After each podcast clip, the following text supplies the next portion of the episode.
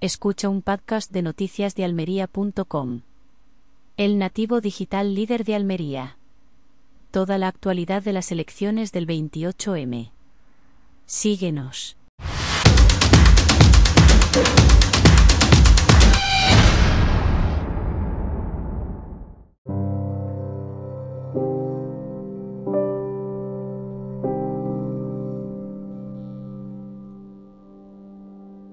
Melilla pudo haber formado parte de la comunidad autónoma de Andalucía, porque nuestros lazos históricos pues son imposibles de olvidar, pero los intereses electoralistas del PSOE lo impidieron.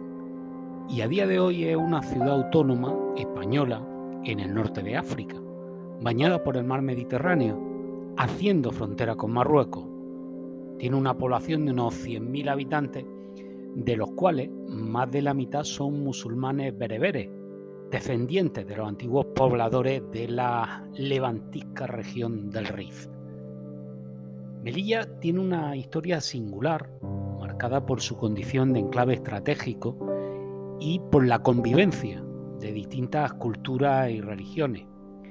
Desde el siglo XV ha formado parte de lo que hoy conocemos como España, aunque no fue hasta el siglo XIX cuando se consolidó en ella eh, la presencia militar y administrativa.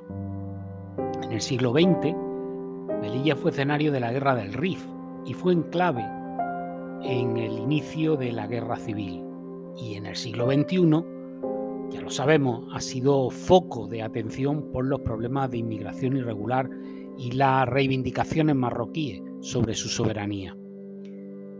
Sin embargo, lo que debería ser un ejemplo de diversidad y tolerancia se ha convertido en una fuente de conflictos y tensiones.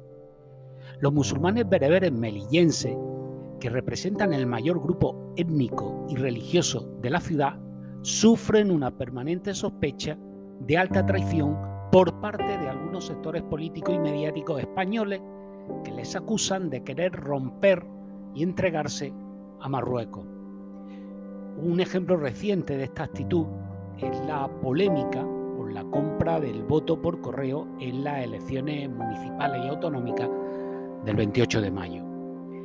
Según algunas denuncias, el partido Coalición por Melilla, CPM, liderado por Mustafa Aberchan, Mustafa, no Mustafa, habría pagado a miles de electores musulmanes para que votaran su candidatura, y todo ello con el apoyo de Marruecos, aunque eso sí, de momento ni una prueba. Esta acusación es injusta y discriminatoria por varios motivos. En primer lugar, porque Melilla no es la única ciudad en la que se compran votos. Ni CPM sería el único partido con ese comportamiento dentro y fuera de esa ciudad. Puedo decir porque durante casi un lustro dirigí allí un periódico y aunque pruebas para publicarlo no había, era un clamor que todos, absolutamente todos los partidos políticos, compraban votos de un modo o de otro a una etnia o a otra.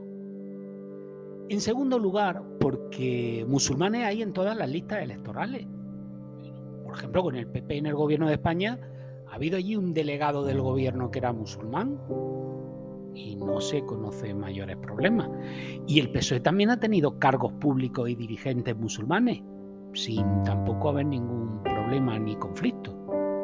Todo lo cual parece lógico en una ciudad cuya composición étnica y religiosa es la ya mencionada. En tercer lugar, porque Mustafa Aberchan no es ningún traidor ni ningún separatista, sino un político que ha sido presidente de la ciudad autónoma de Melilla y que sabe lo que es que el aparato del Estado español te ahogue hasta obligarte a dimitir para que te suceda una lista casi interminable de presuntos corruptos, aunque eso sí, cristianito y blanquito. La conclusión es que un día los musulmanes bereberes de Melilla se acabarán hartando de que siempre se, se cuestione su españolidad. Y entonces sí, igual deciden dar un puñetazo en la mesa. Eh, no para pedir la anexión a Marruecos, sino para exigir el respeto y la igualdad que merecen como lo que son, ciudadanos españoles. Igual que tuvieron que dar un puñetazo en la mesa hace ya bastante años para que se les reconociera legalmente así, es decir, como ciudadanos españoles. Aunque está claro que para lo más rancio del españolismo, su color de piel y su Dios son incompatibles con las esencias patrias. Melilla es una ciudad plural y rica en matices, que no puede reducirse a una lucha entre dos bandos. Melilla no debería ser un problema, sino una oportunidad.